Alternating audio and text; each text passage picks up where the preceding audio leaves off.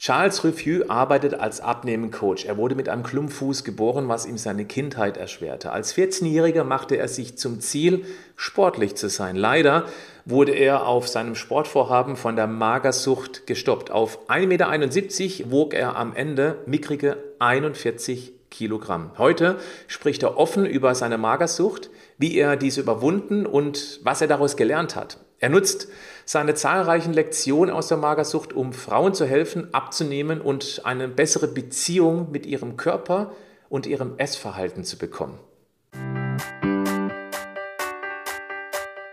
Herzlich willkommen zum Podcast Schlank und Gesund. Ich bin Gesundheitsexperte und Fitnesscoach Patrick Heitzmann. Dieser Podcast ist mir eine Herzensangelegenheit, weil ich dich unterstützen möchte, dass du noch fitter, gesünder und schlanker wirst. Schön, dass du mit dabei bist. Charles, ich freue mich sehr, dass du heute hier bist, weil das ist schon etwas Besonderes. Insofern Magersucht oder eigentlich richtig genannt Anorexie betrifft ja tendenziell zumindest eher Frauen, aber eben auch gar nicht mal so wenige Männer. Du gehörst mit dazu. Du hast das durchlebt. Es war sehr gefährlich, wie ich äh, ähm, aus dem Vorgespräch äh, schon erfahren habe und deswegen möchte ich gerne tiefer mit dir in diese Thematik reingehen. Danke, dass du da bist. Ja, gerne. Charles, magst du vielleicht einmal so die ersten ähm, ja, das ist schwierig, da einen Anfang zu finden. So die ersten Erkenntnisse für dich, also damals wahrgenommen hast, irgendetwas stimmt da nicht. Ich vermute mal, da warst du auch schon relativ tief drin in dieser Magersucht, bevor man das wirklich mal realisiert. Ich habe da ein Problem. Wie ja. kam es überhaupt dazu? Wie bist, wie bist du da reingestolpert, sage jetzt mal mit dicken Gänsefüßchen? das ist eine extrem gute Frage. Ich glaube, als mein Vater mir gesagt hat, ich sehe aus wie jemand aus einem Konzentrationslager. Oh. Mein hm. Vater war mega direkt damals. Ja. Okay. Da war ich ungefähr 44 Kilo. Und dann ungefähr einen Monat später musste ich noch eine, eine OP machen an meinem linken Bein, weil ich musste mein linkes Bein noch um 5 cm verlängern. Und da musste man noch ein bisschen Metall aus dem Bein nehmen, damals, 2008 war das. Mhm. Und mein ähm, Doktor des Vertrauens, da hat mir dann auch gesagt, dass ich Magersucht habe und das ändern muss. Und in dem Moment hat es Klick gemacht, weil als Teenager hörst du natürlich nicht so auf deine Eltern, gell? die reden einfach irgendwas. Und, aber der, der Arzt im weißen Kittel hat dann schon recht, meiner Meinung nach. Und dann weiß ich noch, da wog ich 41 Kilo. Und da habe ich noch am gleichen Abend, dass mir das der Arzt gesagt hat, ein bisschen eine, eine Binge-Attacke gehabt, auch direkt noch ein halbes Kilo Schokolade gegessen und habe gewusst, okay, jetzt muss ich, äh, muss ich was ändern. Ja, wie alt warst du da? Äh, vier, 14, glaube ich. 14. 14. Und kannst du noch zurückverfolgen, wo es die Anfänge nahm bei deiner Anorexie? Ja, also eigentlich hat es angefangen, dass ich mit dem Klumpfuß geboren wurde. Mhm. Und deswegen auch nie richtig Sport machen konnte. Also immer noch, mein linker Fuß ist ungefähr siebeneinhalb Schuhgrößen kleiner als der rechte. Mhm. Also links eine Schuhgröße 35, rechts 42,5. Ich kann aber heutzutage Schuhsohlen in die Schu äh, Schuhe reinmachen, dass ich gleich große Schuhe kaufen kann. Und deswegen konnte ich auch nicht richtig Sport machen, nicht Fußball spielen. Und als Teenager halt die coolen Jungs, die, die sportlich sind. Und weiß halt nicht. Und habe dann Kollegen von mir gefragt, was ich machen muss, um ein Sixpack zu bekommen. Okay, so als 13-, 14-jähriger Sixpack ist doch das ist doch gut, gell? Und dann ähm, haben mir der Kumpel gesagt, ja, isst doch einfach weniger, mach mehr Sport. Und habe ich dann gemacht, aber ich wusste eben damals nicht, dass ich schon ein bisschen eine, eine Person des Extremen bin. Habe dann extrem übertrieben, habe dann meiner Mutter morgens gesagt, ja, ich habe nicht so Hunger. Und dann in der Schule, ja, ich habe morgens schon viel gegessen. Abends bei der Mutter, ah, ich habe am Mittag schon viel gegessen. So dabei habe ich ungefähr, keine Ahnung, 700, 800 Kalorien gegessen am Tag damals. Mhm. Und äh, ja, da war ich mega, wie gesagt, das mega schnell da reingekommen, also fast schon reingestolpert. Und habe aber trotzdem noch die Kurve gekriegt damals mit 41 Kilo auf 1,71. Wahnsinn. War das dann schon lebensbedrohlich? Ja, also ich muss zugeben, der Arzt hat mir gesagt, ja, wenn ich so weitermachen würde, wäre ich gestorben und mein Ruhepuls war damals auch sogar bei 42, 43 sowas. Ähm, ich denke, ich hätte noch ein bisschen länger durchhalten können, weil mein Körper im Nachhinein schon recht viel verkraftet. Ich bin danach auch noch, auch noch gewachsen, noch 5 cm. Normalerweise wachsen die meisten Leute nicht so viel nach einer Magersucht. Hatte schon, schon recht viel Glück im Unglück, ja. Aber ich denke schon, dass ich dann irgendwie vielleicht nach einem Jahr oder einem halben Jahr gestorben wäre. War das damals einfach so dieser, diese Idee des Perfektionismus, wobei man jetzt ganz klar sagen muss, du wurdest ja gehandicapt geboren, um das zu wiederholen, mit dem Klumpfuß und natürlich, nicht, nicht natürlich, weil ich weiß es ja nicht, aber ich vermute mal, hat das eben auch äh, Unsicherheit ausgelöst. Klar, als Kind, mhm. weil Kinder sind sehr ehrlich zueinander. Ich vermute mal, bin mal gespannt, ob das so ist, dass du auch gehänselt worden bist und das, das hinterlässt ja Spuren letztendlich. Mhm, mh. Ich muss zugeben, ich glaube, ich bin nie richtig heftig gehänselt worden, aber man hat es halt schon gemerkt, vor allem als, als junger Mann, so mit bei den Mädels nicht so gut angekommen. Ich glaube, das war damals ein bisschen das Problem, dass ich bei den Mädels so gut angekommen bin, wie ich das gerne hätte, hätte wollen. Ich glaube, das war vor allem das Problem. Gehänselt wurde ich jetzt nicht so heftig, aber klar, wenn man halt dann äh, die 100 Meter Sprint machen muss mit einem Klumpfuß, das war nicht so prickelnd. Da, da habe ich schon gemerkt, dass was nicht stimmt. Meine, meine Mutter hat mir das Gefühl gegeben, alles stimmt mit mir und so, das war mega cool. Aber dann spätestens so, als ich zur Schule gegangen bin, habe ich gemerkt, okay, da ist was nicht so, mhm. nicht so, wie es sein sollte. Genau. Aber noch guter Punkt, Perfektionismus. Ähm, genau, ich glaube, die meisten Leute, die eine Einstellung haben, oder fast schon alle, das, das sind Perfektionisten. Aber das war bei mir auch schon der Fall. Ja. würdest du auch unterstützen, dass die Social Media Welt von heute auch dieses Bestreben nach diesem Perfektionismus letztendlich antreibt? Mhm. Ja, definitiv, weil dein Gehirn kann nicht entscheiden zwischen Bildschirm und Realität. Gell? Deswegen reden wir heute und dann denkt mein Gehirn, naja, ich habe einen Patrick persönlich getroffen und so. Gell? Dabei war es äh, vor dem Bildschirm und das, das, können wir bis heute nicht. Unser Gehirn ist immer noch so aufgebaut wie vor 100.000 Jahren. Da gab es noch keine Bildschirme und Social Media. Und sogar wenn man das weiß, dass das äh, was man ausmachen kann, das, das, du kannst dich nicht irgendwie unbewusst davor schützen. Das ist einfach ein, ein Prozess, das passiert. Und genau, also ich habe meiner Freundin auch gesagt, die hat ein bisschen auch, auch gestruggelt mit der Binge-Eating. Habe ich auch gesagt, ich soll unbedingt die ganzen dünnen Mädels auf Social Media unfollowen. Das ist nicht, das ist nicht zielführend, weil ich glaube auch die meisten Mädels sind ultra dünn aussehen auf Social Media. Man weiß, nicht, man weiß nie, was hinter den Kulissen abgeht. Gell. Eventuell machen sie auch nur einmal im Jahr Fotos, wenn sie mega äh, dünn sind. Und das sieht man auch bei den ganzen Influencern. Gell. Die machen einmal im Jahr Fotos meistens, wenn sie halt mega dünn und, und äh, definiert sind. Und das wissen die meisten Leute nicht. Die denken, ah, die Leute, die laufen das ganze Jahr mit äh, 7, 8% Körperfett rum und das, das, das ist nicht die Realität. Ja, ähm, sehr spannend ist, weil eben auch unsere Steinzeit Gene ansprichst, das Gehirn von früher. Man darf nie vergessen, dass wir früher in kleinen Gruppen lebten und uns innerhalb der Gruppe letztendlich dann orientiert, äh, nur orientieren konnten.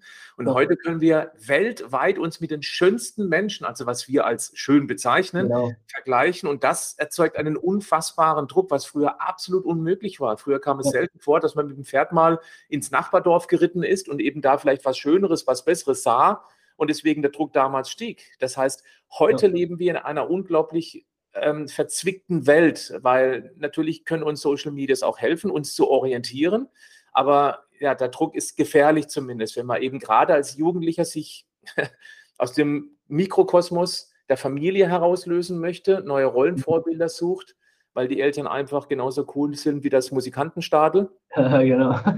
Und dann wird es natürlich gefährlich, wenn man sich an solchen überperfekten, also in, immer in Anführungszeichen, weil perfekt ist immer eine Definitionssache, ja. aber das ist sehr gefährlich. Und das finde ich jetzt auch sehr interessant, die Aussage, dass du eben einmal im Jahr sich auf so ein Fotoshooting vorbereiten, diese Fotos dann über das ganze Jahr verteilen und alle denken, ach Gott, ähm, warum schafft die oder der das? Ich aber nicht. Genau, guter Punkt. Ähm, es gibt auch ein gutes Buch von Dr. Daniel Lieberman, ich kenne den deutschen Titel nicht, aber auf ähm, Englisch ist es The Story of the Human Body und hat das Evolutionary Mismatch genannt, also ein evolutionäres Missverständnis. Mhm. Das gibt es ja heutzutage auch häufig, zum Beispiel auch Uber Eats. Du kannst äh, Uber Eats bestellen, ohne richtig von der Couch hoch, hochzustehen oder aufzustehen. Gell? 2000 Kalorien gab es früher natürlich nicht. Und das ist auch dieser Evolutionary Mismatch mit diesem Social Media, das ist unser Gehirn gar nicht gewöhnt. Mhm. Lass uns mal vielleicht ein klein wenig tiefer einsteigen in diese Magersucht, ähm, weil du bist ja auch als Coach ähm, Charles bekannt. Du hilfst genau. ja genau dieser Zielgruppe, sage ich mal, und jemand, der vermutet, irgendwas ist da nicht richtig, der mhm. sollte unbedingt Kontakt zu dir aufnehmen. Ich werde das natürlich verlinken in die Show Notes und auch unter das Video. Du hast ja auch einen Insta-Kanal. Genau. Dass sie einfach mal ja, gucken, ob ihr miteinander könnt, sozusagen, weil mhm, ja. in der stille Beobachter von dir, man kriegt ein Gefühl, ja, der hat was zu sagen, der kann mir helfen. Mhm. Aber mal zurück, Gibt es irgendwie so ganz typische Anzeichen, wo man sich zumindest mal ein bisschen Gedanken machen sollte, dass mit dem Essverhalten was nicht stimmt? Aus deiner mhm. Erfahrung heraus? Mhm, guter Punkt. Ich denke auch, dass ähm, das schlechte Gewissen nach einer Mahlzeit. Mhm. Ja? Weil ich habe witzigerweise nach meiner Anorexia nervosa habe ich Orthorexia nervosa entwickelt. Ungefähr zehn Jahre später wollte ich ultra gesund essen die ganze Zeit.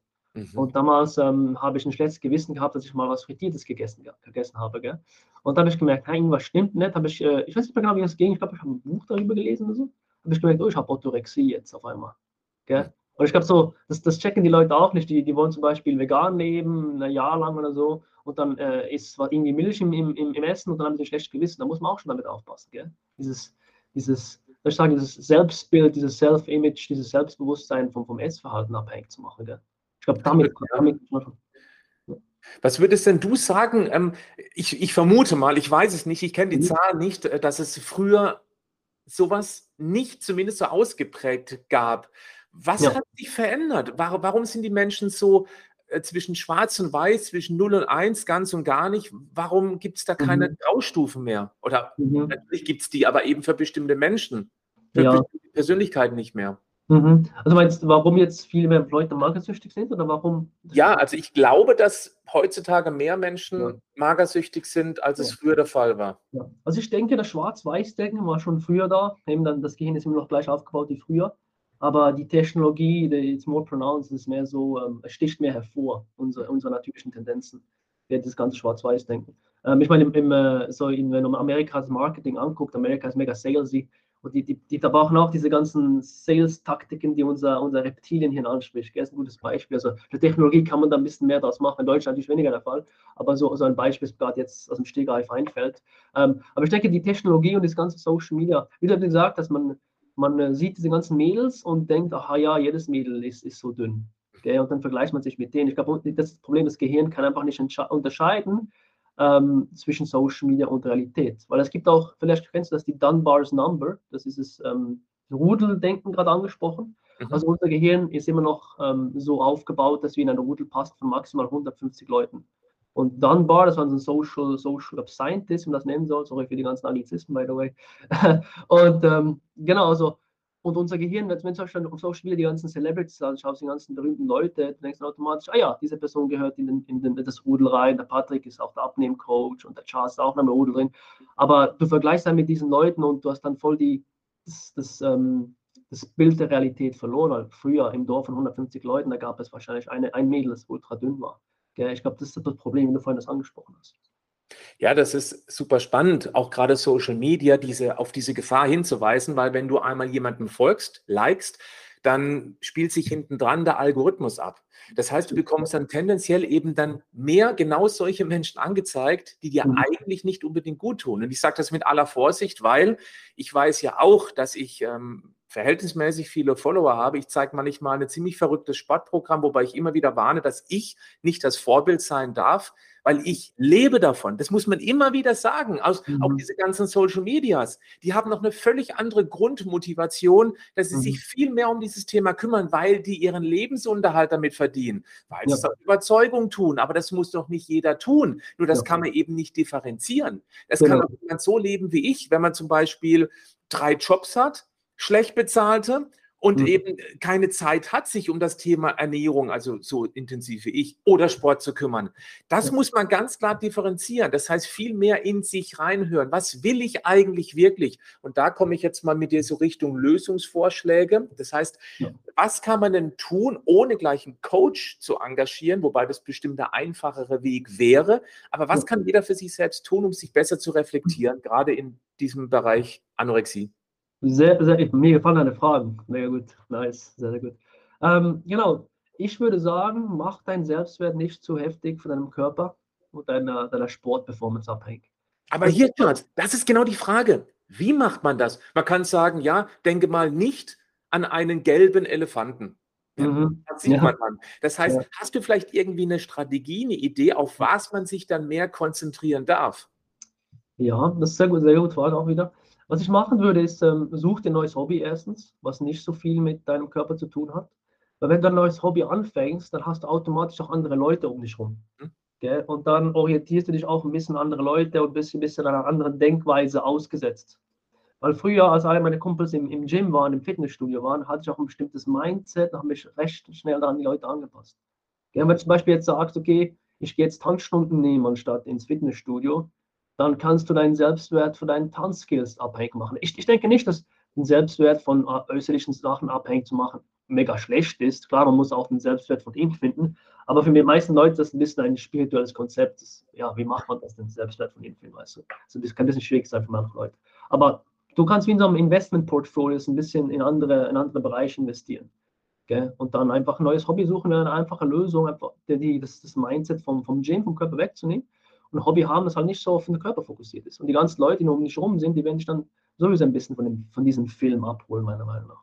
Ich finde das Beispiel mit dem Tanzen lernen richtig, richtig gut weil beim Tanzen ist es völlig egal, was du für eine Figur hast. Gut, es soll es keine 170 Kilo wiegen, da kannst du ein bisschen rumwippen, schon klar. Aber dann ist es egal, ob du jetzt 60 Kilogramm wiegst bei 1,80 oder 1,70 oder eben 110, weil 110 kann deutlich bessere Tänzerin, Tänzer sein als der oder die mit 60. Das mhm. finde ich wichtig, dass man eben weg von diesem, die Figur ist das, worüber ich mich definiere. Das ist, glaube ich, ein ganz entscheidender Punkt. Sich da jetzt einfach zack so zu trennen, nein, das geht natürlich nicht. Es geht darum, erstmal einen neuen Fokus zu setzen und den versuchen, zumindest konsequent zu verfolgen. Ja, ja, genau. Und ich denke auch, von heute auf morgen kann man es nicht machen, aber man macht graduell. Genau. Bei mir auch hat es erst nach ein paar Jahren, nach dem ganzen Magersucht dann richtig angefangen. Ich habe auch jahrelang zuerst wollte ich Bodybuilding machen als 16-Jähriger, habe ich bis 21, 22 richtig Bodybuilding, also nicht ohne, ohne Anabolika oder so, aber auch auf natürlichem Weg. Und erst so mit 22 auch so tanzen angefangen und andere Hobbys. Und erst dann wurde es besser. Gell? Das, das braucht seine Zeit. Hältst du es für eine sinnvolle Frage, äh, wenn man sich immer wieder, nicht nur einmal, nicht nur fünfmal, nicht zehnmal, sondern hundertmal oder tausendmal fragt, wer bin ich, was möchte ich? Hm, ja, weil man eben damit den Fokus durchaus umlenken kann. Mhm. Ja, ich denke, die, die, die Power of the Questions gehört Tony Robbins. Mhm. Genau das, also die, die Kraft der Fragen. Ich glaube, das ist ein sehr gutes Tool. Weil ich persönlich auch, manchmal bin ich, ich bin gerade auf einem Roadtrip mit einem Kollegen zehn Tage lang und da kann man es auch irgendwie verlieren und Sachen machen, die man gar nicht machen möchte. Mhm. Also, also kann ich, ich habe kein besseres Beispiel. Ich glaube, es ist eine sehr gute Frage, sich das vielleicht sogar jeden Tag zu stellen. Gell? Affirmation zu machen. Also, aber ich glaube, es ist extrem wichtig, weil auch ich früher als ich noch jünger war, man, man sucht halt Vorbilder, man nimmt automatisch die Ziele der, der Vorbilder auch als seine Ziele wahr. Und dann nach zwei, drei Jahren merkt man, ah, das war gar nicht das, was ich machen möchte. Okay, also ich glaube, du hast auch eine gute, wie sagt man, Self-Awareness, ein Selbst, ähm, sag mal auf Deutsch? Selbst, ähm, Selbsterfüllende Prophezeiung? Nee, du hast eine sehr gute Selbstwahrnehmung, glaube ich. Ja, ja, klar, ja, genau. Das ist mhm. Reflektieren und vor allem ähm, Dankbarkeit finde ich sehr wichtig mhm. und insbesondere, ähm, dass man sich selber loben lernt. Ich glaube, das ist ein ganz großes Problem, was viele haben. Ja. Viele machen sich für Dinge, die sie nicht richtig umgesetzt haben, so fertig, die beleidigen sich, wie sie es niemals mit ihren Freunden um sich herum machen würden. Aber mhm. mit selber, mit dem man klarkommen muss, ähm, da gehen sie richtig hart ins Gericht. Anstatt abends zu reflektieren, hey, was ist denn heute eigentlich richtig gut gelaufen? Ja, ja. Weil dann, dann kriegt man so ein Gefühl von, ich, ich lerne mir zu vertrauen, weil ich, mhm. ich bin wer, ich, ich, bin in, ich bin im Reinen mit mir. Wenn man sich permanent ja. fertig macht, ja, ich habe wieder schlecht gegessen, ja, ich habe wieder einen Keks gegessen, dann ist man sehr defizitorientiert und das macht das Selbstvertrauen kaputt. Ja. Und das gibt einem wieder leider einen negativen Schub, insofern, dass man eben dann versucht, diese Gegenposition, dieses jetzt zieh ich es aber erst recht durch. Und ich glaube, das ist dieses, diese ganz große Gefahr. Also ich selber gerne mögen, das halte ich für einen wichtigen mhm. Punkt. Mhm. Guter Punkt, so erinnere mich, äh, als ich das auch aus einem anderen Buch gelesen habe. Das Buch hieß äh, Gorilla Mindset, Autor vergessen leider. Mhm. Ähm, da sagt auch, du solltest mit dir selber reden, wie du mit deinen besten Freunden redest. Sonst hättest, sonst hättest du, du bist dein bester Freund, eigentlich. Aber du redest mit dir, als wärst du dein größter Feind, gell? Und wenn du mit deinen besten Kollegen so reden würdest mit dir selber, hättest du keine Freunde mehr meistens, gell? Genau, genau das meine ich. Man muss ja nicht gleich so mit sich reden wie mit dem, ähm, mit dem äh, bösesten Feind. Das finde ich immer so ein bisschen überspitzt, weil den hasst man auch. Und ich hoffe, dass viele Menschen nicht zum Selbsthass neigen, wobei wir sind ja im Kontext der Anorexie. Da kann ich mir das auch gut vorstellen, dass so brutal negative Gefühle ähm, durchbrechen. Da möchte ich ganz zu dir nochmal zurückkommen. Wie hast du es dann geschafft, tatsächlich da rauszukommen? Du hast irgendwann reflektiert nach, dein, nach dem ähm, Konzentrationslagerspruch und dass der Arzt sagt, okay, äh, wenn du so weitermachst, dann stirbst du. Mhm. Was hast du gemacht? Was war der erste Schritt, der wichtigste für dich so im Rückblick? Der wichtigste, also ich kann dir zuerst erklären, was nicht so gut lief, weil das gibt, mhm, gibt den Leuten auch Hoffnung. Ich war bei einer Psychologin, mit der habe ich aber voll kein, keine Connection gehabt. Und die wollte, dass ich einmal pro Woche mich wiege. Was ich gemacht habe, ich Fuchs natürlich damals, machen viele Magersüchtige. Ähm, in der ersten Woche nichts getrunken von dem Weinwiegen, zweite Woche halber Liter, dritte Woche ein Liter, bis drei Liter, dann habe ich am Schluss drei Liter in zehn Minuten trinken können. Und bin oh. auf die Waage gegangen. Ja, genau. Und äh, habe ich dann meiner Mutter gebeichtet und so. Meine Mutter mega gut zuerst, kein Problem, kann jemand anderes finden. Habe ich noch einen anderen Psychologe gefunden, hat auch nicht geklappt. Und dann bin ich am Schluss zu der Psychologin oder Psychiaterin, das gesagt, die meine Mutter hatte damals. Und dann haben meine Mutter gekannt, der mich gekannt, der, die konnte mich dann voll unter ihre Fittiche nehmen. Und äh, dann hat es langsam angefangen, hat es mir gesagt, ja, geh doch ins Fitnessstudio, kannst ja Muskelmasse zunehmen, nicht nur Körperfett, weil das Sixpack war mir noch wichtig damals. Und habe mich dann mega mit dem Fitnessstudio auseinandergesetzt, war aber damals immer noch ein bisschen zu heftig auf Kalorien und alles fokussiert. Einfach die Kontrolle, also als Magersüchtiger will man natürlich die Kontrolle behalten. Habe mit dem Fitnessstudio mich kontrolliert und nicht mehr mit dem, mit dem Abnehmen. Und dann richtig gut, das ist wirklich eine sehr gute Frage. Das war ein gradueller Prozess bei mir. Damals im Fitnessstudio hatte ich keine Angst mehr vor dem Essen, war immer noch, noch, noch zu heftig fokussiert auf die ganze Kaloriengeschichte. Und dann später, würde ich sagen, so nach drei, vier Jahren einfach des Erwachsenwerdens, des, des, des Reifens, habe ich dann gemerkt, okay, ich muss nicht immer top aussehen. Ähm, aber ich möchte behaupten, jetzt immer noch aktuell, ich habe immer noch so ein paar Ticks von der Magersucht, die ich nicht mehr abstellen kann, die mich aber nicht mehr so groß stören. Also wenn ich was esse, dann weiß ich immer noch genau, okay, das sind ungefähr so und so viele Kalorien. Obwohl, erst jetzt dieses Jahr kann ich endlich mal richtig intuitiv essen. Aber das ist jetzt nach 14 Jahren der Fall. Nach 14 Jahren, okay. Ja. Wow. Was für ein Gefühl ist das für dich? Äh, am Anfang ein bisschen Angst gehabt, so, dass ich vielleicht ein bisschen äh, Körper, Körperfett zunehmen könnte. Oh, so schlimm, ja. Aber ähm, momentan läuft es eigentlich gut und ich bin jetzt auch am Reisen und wenn ich intuitiv esse, dann nehme ich meistens auch ein bisschen ab. Also mein Körper fühlt sich wohl, ein bisschen mit weniger Körpergewicht. Mhm. Ähm, aber ja, ist die Selbst, diese Selbstakzeptanz, die mir, die mir fehlte, musste ich einfach mit den Jahren dann Stück für Stück ähm, bekommen. Und wie ich das bekommen habe, einfach andere, andere Skills haben, wie Tanzkurse, vielleicht mal ins Boxen gehen, jetzt auch in meinem Coaching-Business aufgezogen, ist dann auch noch viel gebracht. Und das ist ein gradueller Prozess, wie so bei einer, bei der Statue, die man so so, ich glaube, meisten auf Hochdeutsch meißeln muss. Mhm. Was ich auch interessant finde, ist, das reflektiere ich auch bei mir selbst. Du bist jetzt Coach geworden. Du mhm. coachst also Menschen, die in einer ähnlichen Situation sind. Mhm. Und als Coach fühlt man eine Verantwortung seinen Coaches gegenüber, als Vorbildfunktion, natürlich auch sich selbst gegenüber. Ich mhm. finde das interessant, weil mir fällt es ja verhältnismäßig einfach, mich gesund zu ernähren. Wobei, das gleich vorneweg, ich esse Eis, ich esse Schokolade und Kuchen, aber es ist halt eben ein Genussmittel und kein mhm. Lebensmittelersatz. Ähm, beim Sport ist es auch so, häufig habe ich genauso wie alle anderen überhaupt keine Lust auf Sport, aber dann treibt mich auch der Gedanke an, hey, wenn ich das nicht schaffe, wie sollen das dann andere schaffen, die ja. gar nicht davon leben? Also das ist nochmal dieses ganz klar Auseinanderdividieren. Du und ich sind keine Vorbilder mhm. für unsere jeweilige Zielgruppe. Mhm. Du sogar noch eher als ich, weil mhm. ich coache auch Richtung Abnehmen. Ich war nie wirklich stark übergewichtig. Ich weiß nur, wie die Stoffwechselprozesse funktionieren und mhm. kann es erklären. Du kommst daraus. Also du bist mehr ein Coach als ich für deine mhm. Zielgruppe, ganz klar. Aber trotzdem ist es wichtig für unsere Community, dass wir das differenzieren, dass die das differenzieren. Wir haben einen Antrieb vermutlich als unsere Zielgruppe. Ganz wichtig, weil das immer wieder beim Kernproblem der heutigen Zeit, nämlich ähm, diese Vorbildsfunktion. Teilst du diese Gedanken? Dass ich kein Vorbild bin? Na, also kein Vorbild ist, es hört sich ja gleich wieder wie ein Angriff an.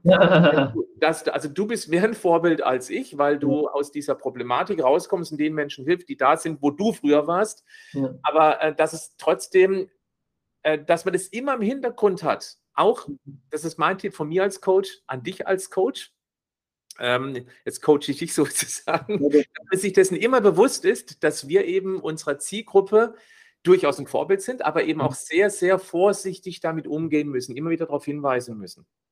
Das ist ein sehr guter Punkt und man merkt, dass du mega viel Erfahrung im Coaching hast, weil das war was, was ich intuitiv mache. Mhm. Aber das habe ich nicht gewusst, dass das ein Problem ist, weil wenn ich mit meinen Kunden im, im Core bin, dann erzähle ich öfters von meinen, von meinen Flaws, also von meinen Fehltritten wenn es jetzt nicht in Ernährung, in Ernährung ist, sondern auch in, vielleicht im Business oder in der Beziehung. Mhm. Und ähm, ich habe gemerkt, das bringt den Kunden mega viel. Und auch als ich früher noch einen Coach hatte, jedes Mal, wo sich der Coach mir geöffnet hat und mir gesagt hat, ja, ich hatte Stress mit dem, ich hatte Probleme mhm. mit dem gerade, habe ich so gemerkt, oh wow, ich muss mich ja gar nicht so schlecht fühlen, wenn ich mal etwas falsch mache. Gell? Das hat mir mega persönlich viel gebracht. Ja, genau, und das mache ich bei den Kunden auch. So manchmal heute hatte ich äh, Probleme mit dem und habe ich mich gestresst, habe ich auch vielleicht eine emotionale Essattacke mal gehabt und so. Meine Kunden so voll, wow, okay, da bestehe ich ja voll gut. Ist ja normal. Mhm. Okay? Also das ist schon recht damit, ja. Wusste ich aber nicht bewusst, habe ich so intuitiv gemacht. Ja. Klasse, sehr gut. Aber das zeigt ja auch, dass du ein, ein einfühlsamer Coach bist und auch vor allem deine Fehler zeigst. Also das, wo du vielleicht nicht so toll bist. Das ist mhm. gut, weil das zeigt Schwäche und das, mhm. das macht, das bringt dich ja andere Menschen wieder näher, finde ich ganz klasse. Genau.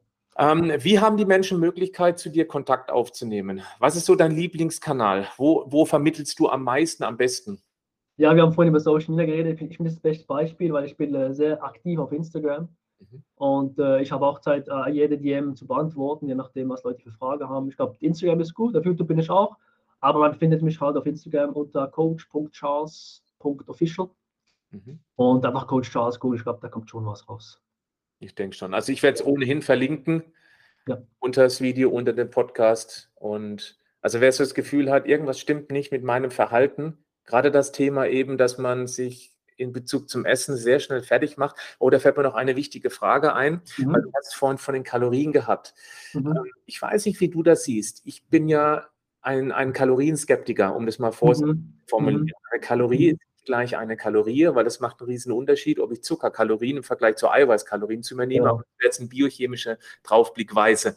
Mhm. Glaubst du, dass, also für jemanden, der ganz frisch anfängt, sich mit diesem Thema zu beschäftigen, das ist ein echt mhm. zweischneidiges Schwert, diese Kalorien, weil ja. auf der einen Seite gibt es einem das Gefühl, okay, ähm, ein Burger mit Pommes hat tatsächlich mehr Kalorien als ein Salat mit Zitronensaftdressing, ja, dass man erstmal sich überhaupt bewusst wird, was tue ich da eigentlich.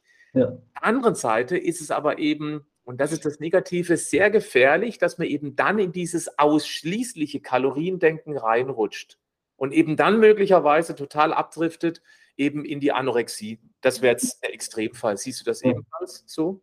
Mega gute Frage. Danke dafür. Ich habe mit einem Kollegen noch äh, vor ein paar Tagen darüber geredet.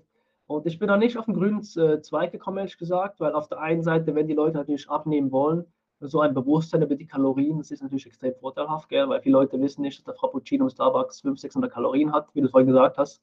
Und das muss man halt schon wissen, wenn man vor allem, ich denke mal auch, dass das Gewicht langfristig halten möchte. Gell? Da muss man schon ein bisschen wissen, okay, das kann ich jetzt, ist jetzt besser, ist weniger gut.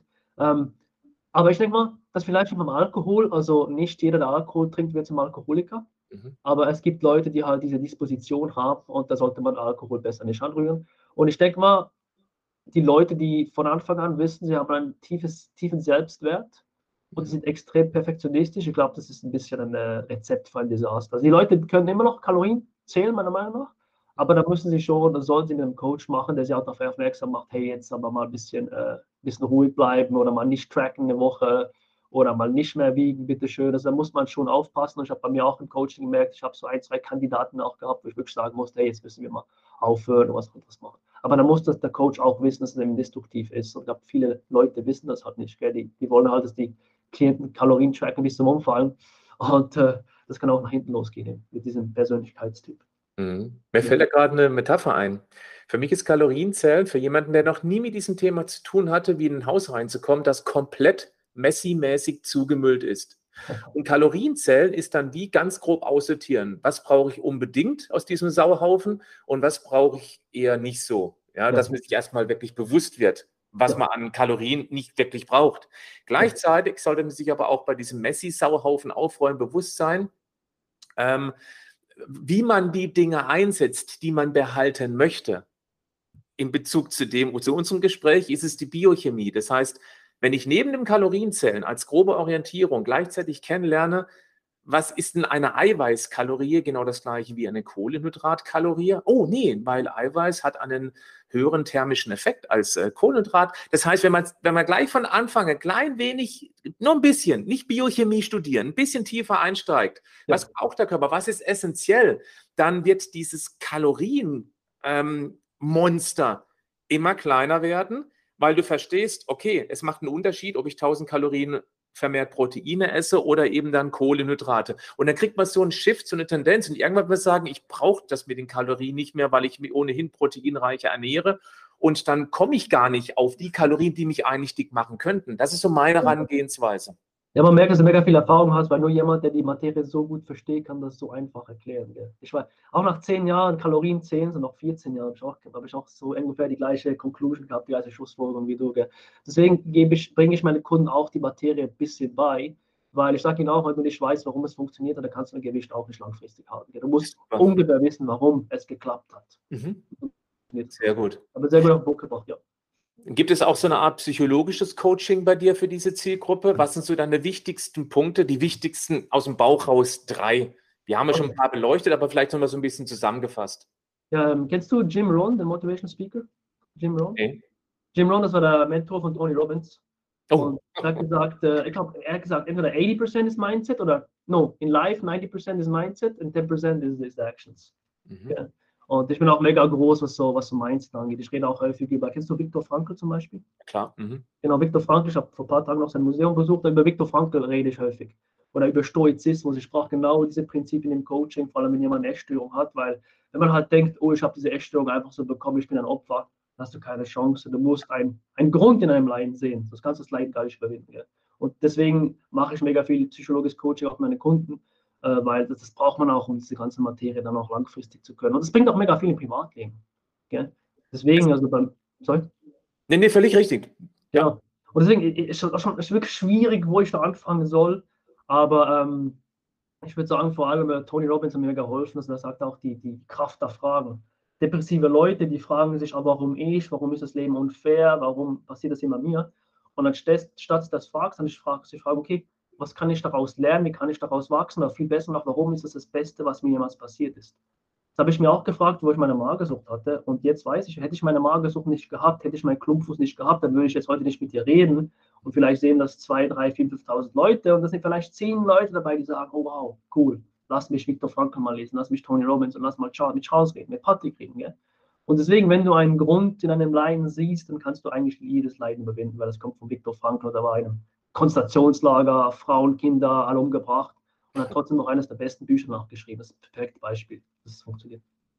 Das, was du gesagt hast, ähm, hat auch mein Leben verändert. Ich hatte eine ziemlich unglückliche Jugend, möchte ich mal sagen. Also ich war sehr unzufrieden. Ich hatte ähm, zu Hause keine Rollenvorbilder, denen ich nacheifern wollte. Gut, das haben viele nicht, aber es war einfach keine schöne Jugend. Und dann kam ich tatsächlich an dieses grandiose Buch von Tony Robbins, an das Power-Prinzip. Und das, was mir wirklich am allermeisten gebracht hat, das, daran hast du mich jetzt wieder hier in diesem Interview erinnert, ist die Kraft der Fragen. Nämlich genau dieses, warum ist das bei mir so? Das wird immer eine Antwort liefern, die genau das bestätigt, warum es eben so läuft, wie es nicht laufen soll. Ja. Wenn du aber fragst, wie, wie, wie, du gesagt hast, was kann ich denn daraus tun? Dann ist es positiv orientiert. Das heißt, dann gehst du aus diesem negativen Karussell einen Schritt raus und überlegst, okay, was kann ich daraus machen? Finde ich eine ganz, ganz wichtige, wenn das, wenn das die Kernbotschaft von diesem Interview ist, dann kann das gut sein, dass wir eben genau diese zehn Menschen erreichen, die sich mal selber reflektieren, dass man permanent mit sich am Quatschen ist, den ganzen Tag. Ja. Die Frage ist nur, wie quatscht man mit sich selbst? Ja. Stelle ich mir permanent destruktive, warum ist das denn? Warum ist mein Leben so kacke? Warum bin ich denn so dick? Warum bin ich so unbeliebt? Was auch immer. Es wird immer Antworten geben, die genau das bestätigen, so bist, wie du aber nicht sein musst. Also vielen, vielen Dank nochmal für dieses tolle Erinnern an diese Kraft der Fragen. Frag, was kann ich daraus tun? Oder wie soll, wie darf ich mich verhalten, damit ich das erreiche, was ich mir wünsche? Das ist auch eine wichtige Frage, eine Wie-Frage. Mhm. Ja, ja. Aber witzig, ich habe auch Tony Robbins erste Buch, das ich immer so auf eigene Faust gelesen habe. Das war September 2013, du weißt noch genau, wo ich war, das Power-Prinzip. So. Mhm, das war auch mein, mein Mindset-Changer, kann ich nicht anders sagen. Das steht bei mir im Regal, total zerfleddert. Damals? Wie lange, ist das, wie lange ist das her? Ähm, Moment, warte, ich, ich, möchte, ich möchte nicht lügen, weil ich habe, soweit ich weiß, ein Datum drin stehen. Das können Sie fast hören natürlich nicht. Schau mal hier, wie das zerflettert ist. Nice. Ja? Und ich habe ein Datum drin stehen. Und zwar hier, das kann man jetzt nicht sehen im Podcast, aber ich glaube, man sieht es hier. Das war 96. Wow. 1996 wow. habe ich das Buch gelesen. Ich ja, ich auf Website war. 21 Jahre alt damals. Nice. Ich wollte sagen, als ich auf deiner Website war, habe ich gesehen, das sieht so wie Tony Robbins aus für, fürs Abnehmen, gell? Nochmal bitte? Das? Auf deiner Webseite sieht es aus, als wärst du Tony Robbins fürs Abnehmen, wie auf der Bühne und alles. Full Circle. Ich bin intensiv auf der Bühne, ja. Ich, ja, ich nice. mag das, was ich tue. Nice, eben genau. Deswegen. Ich interessant, ich habe die gleichen, gleichen Bücher gelesen, deswegen spannend. Ja, ich finde das auch sehr interessant, weil das wäre vielleicht auch noch eine Takeaway-Message heute bei diesem Interview. Du sprichst von sehr, sehr vielen sehr renommierten Menschen, die wirklich bewiesen haben, dass sie es drauf haben. Ja, also Viktor Frankl beispielsweise, Tony Robbins. Du hast noch zwei, drei andere Coaches genannt. Das mhm. heißt, es wäre viel, viel wichtiger, als sich mit dem Thema Essen zu beschäftigen, sich mit Psychologie zu beschäftigen. Ja. Wesentlich wichtiger. Nicht, äh, welches Lebensmittel hat wie viel Gramm Eiweiß oder gesättigte Fette oder sonst irgendwas, sondern wie funktioniert mein Gehirn? Ja. Ja, das ist, genau. wenn, man, wenn man das nämlich dann reflektiert, wie man denkt und dass man das Denken ändern kann, dann werden sich andere Dinge relativieren und dann gibt es auch da natürlich einen Ausweg. Jetzt ist es aber natürlich einfacher für jemanden, der die Kraft gar nicht mehr hat, sich an so einen Coach wie dich zu wenden, weil du mhm. gibst ja dann genau diese gezielten Tipps. Das heißt, du fasst deine 20, 30, 40 Bücher zusammen, die du gelesen hast und ähm, lieferst praktisch da einen Lösungsvorschlag. Das ist eine deutliche Abkürzung, die natürlich dann honoriert wird, weil du musst natürlich auch oder du willst, du darfst von diesem Geld leben. Aber das ist fair, weil die Leute haben eine Abkürzung dadurch und kriegen schon erstmal so eine Art, ich, ich nenne es einen Defibrillator. Das heißt, man, man ja. kommt wieder auf Spur sozusagen, man kriegt wieder einen Takt ins Leben rein. Deswegen ja. ist so ein Kontakt zu dir durchaus sehr wichtig. Noch kurz was, was ich hier noch reinschieben muss. Meine Kunden werden auch jetzt lachen, weil ich, ich liebe Lesen. Mhm. Und äh, ich habe damals auch gedacht, als, als jüngerer Mann, so, okay, man, man, äh, man lernt durch Fehler, aber wer sagt, dass deine eigenen Fehler sein müssten? Okay? Mhm. Tony Robbins, der hat auch schon 20, 30 Jahre Lebenserfahrung gehabt. Und das ist ein Autor wie Robert Cialdini, kennst du wahrscheinlich auch. Mhm. Influence geschrieben. Der hat 20 Jahre Erfahrung mit so ähm, Sales-Technik, also Therapie, besser gesagt Psychologie.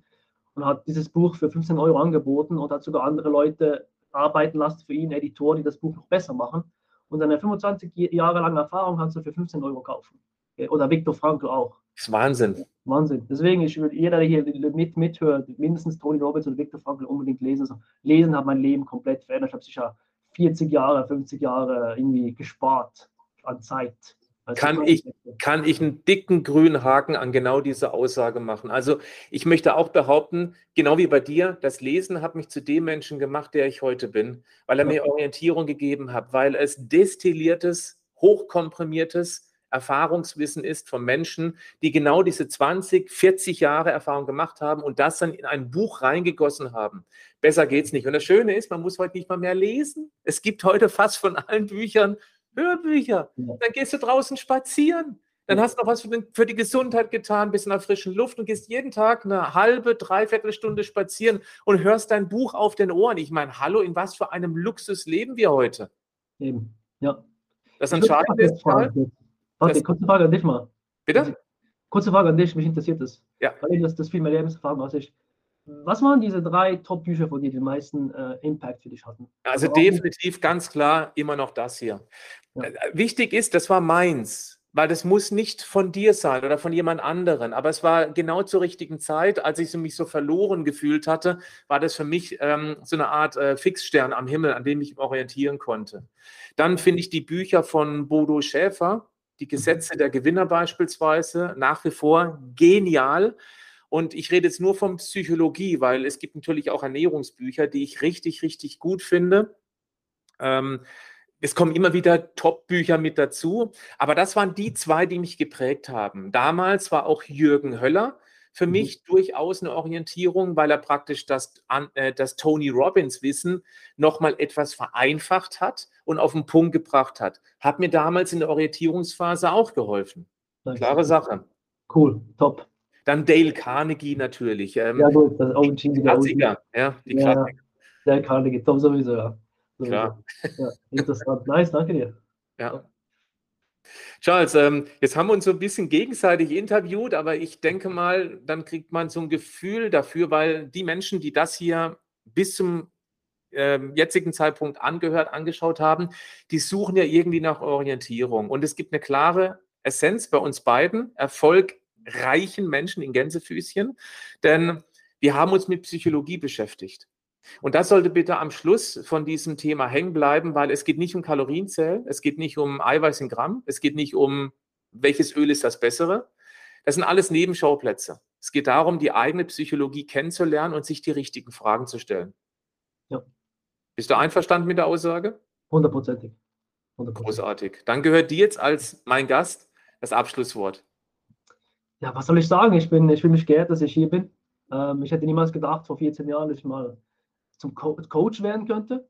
Ja, und äh, das ist zu meiner Berufung geworden. Und nur, dass ich jetzt mit dir hier reden darf.